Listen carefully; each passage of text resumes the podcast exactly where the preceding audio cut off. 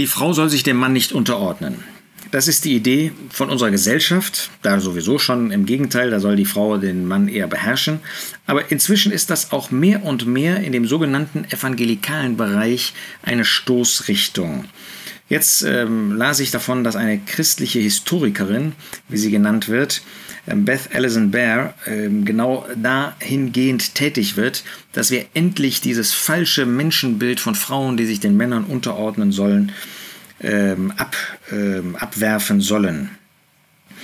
Ähm, sie hat ein Buch geschrieben, The Making of Biblical Womanhood, und will damit darstellen, dass das menschengemacht ist und gar nicht von Gott kommt. Ja, dass diese Kernüberzeugung evangelikaler Christen, nämlich des Complementarianism, ähm, dass Männer und Frauen grundsätzlich verschieden seien, dass das eigentlich nur gesellschaftshistorische Gründe habe. Ähm, sie übersieht, dass zum Beispiel in 1. Mose 1, Vers 27 Gott ganz klar sagt, dass er den Menschen gemacht hat, männlich und weiblich, Mann und Frau, unterschiedlich. Und wen hat er zuerst gemacht? Den Mann. Nicht, weil wir irgendwie besser wären als Frauen, äh, sondern weil das einfach Gottes Plan war. Und wem hat er die Erde gegeben, untertan zu sein? Zuerst mal dem Mann. Der Mann herrschte über die Tiere. Dem Mann wurden die äh, Tiere gebracht, 1. Mose 2. Da war die Frau noch nicht da. Ähm, dass der Mann, wie gesagt, kein Stück besser ist als die Frau, das sehen wir im Verlauf der Menschheitsgeschichte und das sehen wir schon bei Adam, wie er gesündigt hat. Aber dass Gott ihnen unterschiedliche Positionen, Funktionen gegeben hat, wird durch das gesamte Wort Gottes klar. Diese Dame, Bear, will aber die Ursachen dieser Unterscheidung, die bis heute im christlichen Bereich in vielen ähm, Zusammenkommen, Gemeinden und so weiter ähm, noch gesehen wird, will sie als Ergebnis gesellschaftlicher Machtverhältnisse verstehen. Ja, dass ähm, Paulus in 1 Timotheus 2 schreibe, dass eine Frau lehrt, erlaube ich nicht, auch nicht, dass sie über den Mann herrscht, sie soll sich still verhalten. Ähm, dass also äh, dieser Aufruf, sich dem Mann unterzuordnen, ähm, in der Bibel steht, ist in Wahrheit, meint sie, ein Appell an die frühen Christen, sich nicht mehr den Römern unterzuordnen. Ja, da muss man schon wirklich sehr um die Ecken denken, wenn man zu einer solchen Auffassung kommen will. Aber das ist das ist heute gang und gäbe. Und zwar nicht nur irgendwie in der protestantischen, der evangelischen Kirche, sondern auch in vielen christlichen Gemeinschaften ist das heute so. Warum soll sich die Frau unterordnen? Ja, man versucht das dann als historisch kritisch, äh, historisch kritische Bibelanalyse ähm, hervorzuholen und die patriarchalen Ordnungen in den Kirchen eher aus soziokulturellen Gründen zu erklären.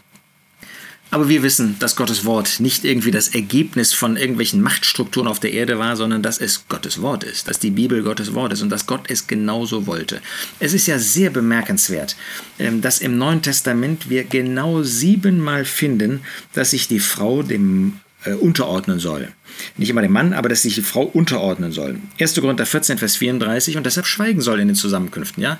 Damit sind alle Pastorinnen und ähm, alle äh, Gemeinschaften, wo Frauen sich beteiligen in den Zusammenkünften, zeigen schon, dass sie diesem Wort Gottes nicht gehorsam sind. Epheser 5, Vers 22 zeigt, dass die Frau sich dem Mann unterordnen soll. Kolosser 3, Vers 18, die dritte Stelle ebenfalls. In 1 Timotheus 2, Vers 11, daraus wurde ja ähm, nahezu zitiert jetzt auch in diesem Artikel, den ich gelesen habe, wird das eben auch nochmal der Frau gesagt. Das gleiche, dass sie sich dem Mann unterordnen soll, Titus 2, Vers 5. Und auch noch in 1. Petrus 3, Vers 1 und nochmal in 1. Petrus 3, Vers 5. Ist das nun tragisch für eine Frau, wenn sie sich unterordnet? Es ist ja ganz furchtbar, dass eine Frau sich dem Mann unterordnen soll. Also erstens, die Frau ist nicht weniger wert. Gott hat eine absolut gleiche Wertschätzung für die Frau wie für den Mann. Aber Gott hat ihr einen Platz der Unterordnung gegeben.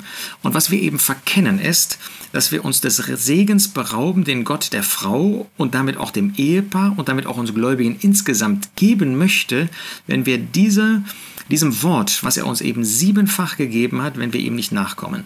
Übrigens heißt das ja überhaupt nicht, dass der Mann über die Frau herrschen soll. Das war nie der Gedanke Gottes. Das hat der Mensch daraus gemacht, tatsächlich in manchen Gesellschaften und leider auch in unseren Herzen von Männern manchmal. Das war nie der Gedanke Gottes. Der Mann soll die Frau lieben, das heißt ihr dienen. Aber die Frau soll sich dem Mann unterordnen. Und wenn sie das tut, dann ist sie gesegnet.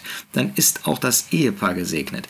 Und wenn wir das verstehen können, dass der Segen Gottes von Gehorsam abhängt und auch in diesem einen Punkt von Gehorsam, ähm, dann macht das Frauen glücklich. Dann haben sie ihren Platz, den Gott ihnen gegeben hat, und da haben sie unendlich viele Möglichkeiten, Aufgaben wahrzunehmen, Aufgaben auszuführen. Ähm, es ist nicht so, dass eine Frau damit arbeitslos wäre. Im Gegenteil, sie hat eine solche Fülle an Möglichkeiten, ihren Dienst auszuführen. Und ich wünschte dir, wenn du eine gläubige Frau bist, auch eine junge Frau, die in dieser Gesellschaft total anders ähm, unterwiesen wird, dass du erkennst, dass genau das Gottes Platz für dich ist, dass du eben gehorsam bist und dich unterordnest unter die Männer grundsätzlich, das ist 1. Korinther 11 macht das deutlich, aber zweitens auch dann, wenn du heiratest, deinem eigenen Ehemann gegenüber. Und dass du dadurch ein Leben in großem Segen unter Gottes guter Hand führen kannst. Und wenn wir Männer das nicht benutzen, um darüber sie zu herrschen, dann können wir diesen Segen auch wirklich fließen lassen und werden selbst dabei gesegnet sein. Lass dich nicht durch die Gesellschaftsnormen prägen. Sie sind zum Schaden für uns alle.